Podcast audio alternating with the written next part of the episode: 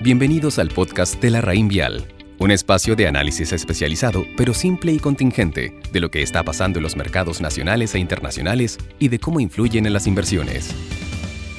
Hola, soy Claudio Valle, gerente de gestión patrimonial. Hoy les quiero comentar las diferencias de régimen tributario en el APB. El APB o ahorro previsional voluntario es un ahorro adicional al que se realiza obligatoriamente en las AFP y su objetivo principal es contar con mejores pensiones cuando uno se quiere jubilar. Como incentivo para que nosotros ahorremos en este mecanismo, existen importantes beneficios tributarios asociados al APB. Estos beneficios tributarios van a depender del régimen que yo escoja y por eso les quiero explicar que existen dos alternativas. Está el régimen A y el régimen B. Entonces partamos con el régimen A para explicarles qué es. En el régimen A, el Estado aporta un 15% de lo que yo ahorré, es decir, me aporta en mi cuenta de APB este 15% con un tope de 6 UTM al año, es decir, cerca de 300 mil pesos. Eh, lo que aporté vía APB sí forma parte de la base imponible, por lo tanto sí voy a pagar impuestos por este ahorro, pero a cambio de esto el Estado me entrega este 15% de lo que yo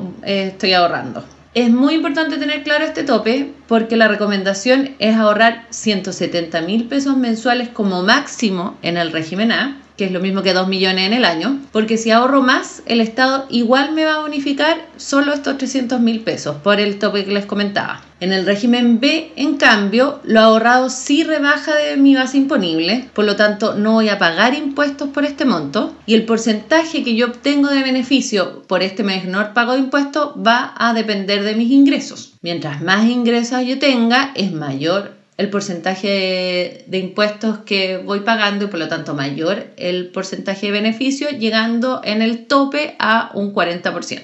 Entonces ahora hay que ver qué es lo que me conviene. Y básicamente esto depende de tu sueldo y de cuánto quiero ahorrar en APB. Si, por ejemplo, tengo un sueldo líquido sobre 3.300.000 pesos aprox eh, mensuales, voy a estar en el tramo de impuestos del 23%. Por lo tanto, me conviene más el régimen B, ya que si estoy en el régimen A, estaría obteniendo un 15% en vez de este 23%. Si mi sueldo es menos de estos 3.300.000 pesos mensuales, líquido estamos hablando, voy a estar en el tramo de impuestos del 13,5% y por lo tanto voy a preferir el régimen A en que voy a recibir este 15% de bonificación fiscal. Esto si es que mi APB es menos de 170 mil pesos, porque si mi APB es más de 170 mil pesos al mes, debería tener 170 mil en el régimen A y el resto invertirlos en el régimen B. Tanto número en un podcast eh, es bien difícil de entender, pero lo importante que hay que saber eh, hoy día es que hay dos alternativas en APB, que es el régimen A y el régimen B, conocer sus diferencias para tomar la decisión y tratar de asesorarse lo mejor posible. Por esto los invito a conocer más en nuestro blog ingresando a blog.larrainvial.com donde en educación financiera van a encontrar esto mismo con ejemplos y también pueden simular su caso en específico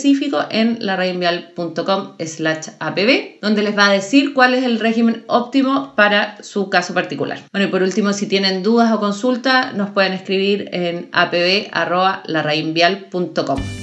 Los esperamos en nuestro próximo capítulo del podcast La Raín Vial.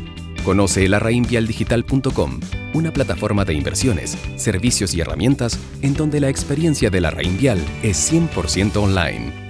Infórmese de las características esenciales de la inversión en estos fondos mutuos, las que se encuentran contenidas en sus reglamentos internos. La rentabilidad o ganancia obtenida en el pasado por estos fondos no garantiza que ésta se repita en el futuro. Los valores de las cuotas de los fondos mutuos son variables. La rentabilidad es fluctuante, por lo que nada garantiza que las rentabilidades pasadas se mantengan en el futuro.